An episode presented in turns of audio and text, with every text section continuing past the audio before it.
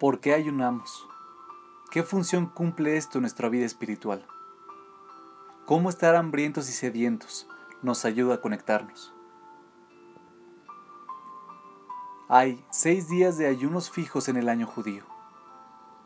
Dos de esos días, Tisha B'Av y Kippur, son ayunos completos. Comienzan al atardecer y terminan al día siguiente cuando aparecen las estrellas. Los demás son medios ayunos, que van desde el amanecer hasta la salida de las estrellas.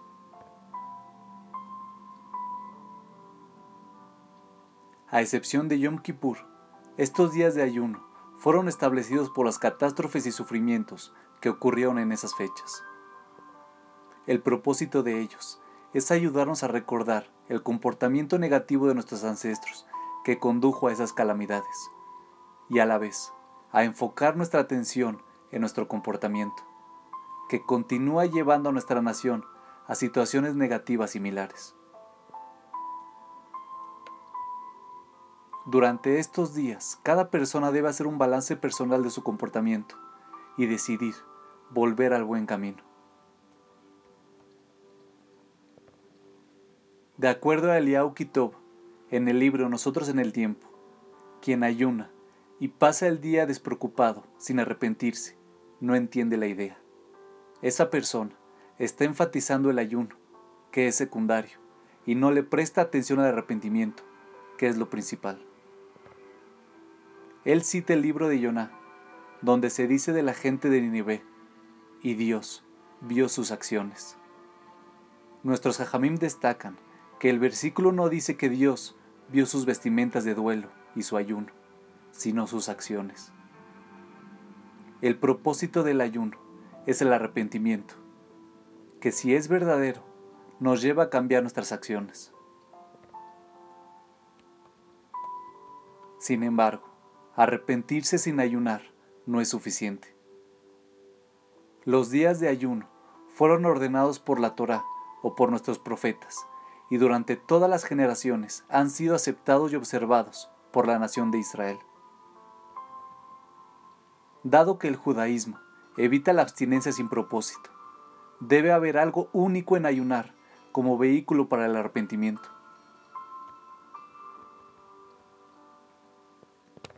Una característica distintiva del judaísmo es su filosofía de combinar lo espiritual con lo físico.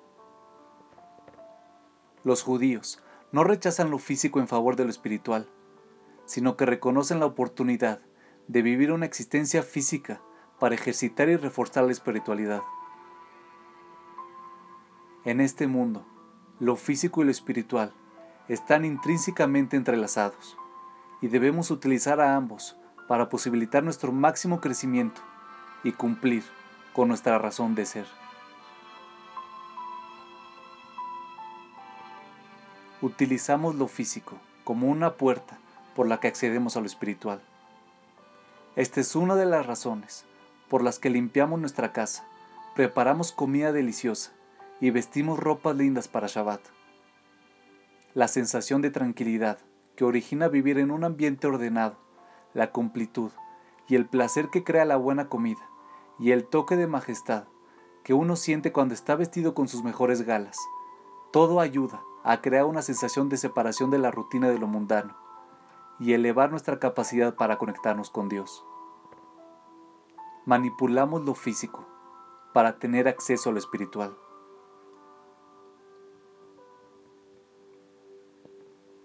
El hambre es un sentimiento de vacío un deseo de sustento. También puede referirse a un deseo o anhelo no relacionado a la comida. Tiene hambre de prosperidad o hambre de poder. Hambre es el estado de no tener lo que uno necesita o quiere y como consecuencia anhelarlo.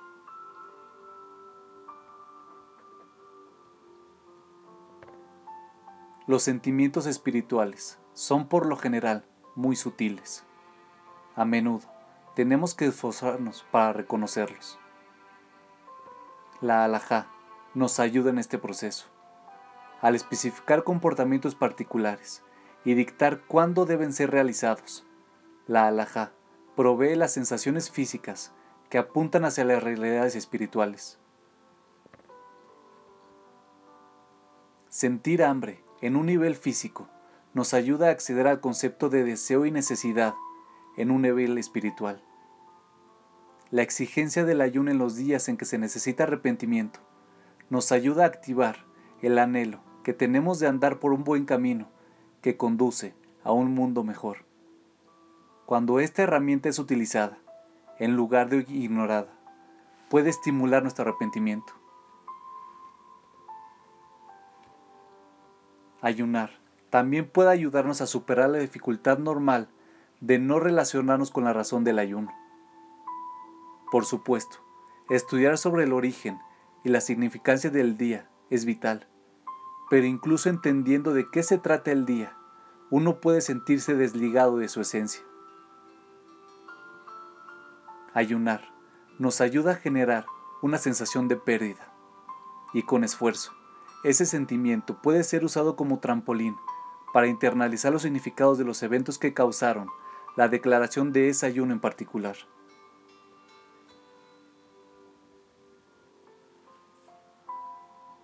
Además, el ayuno evoca el servicio de expiación que era realizado en el Bet Amikdash en Jerusalén.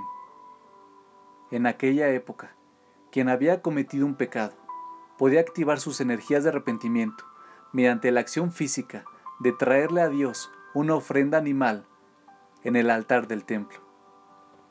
Obviamente, Dios no necesita las ofrendas de los humanos.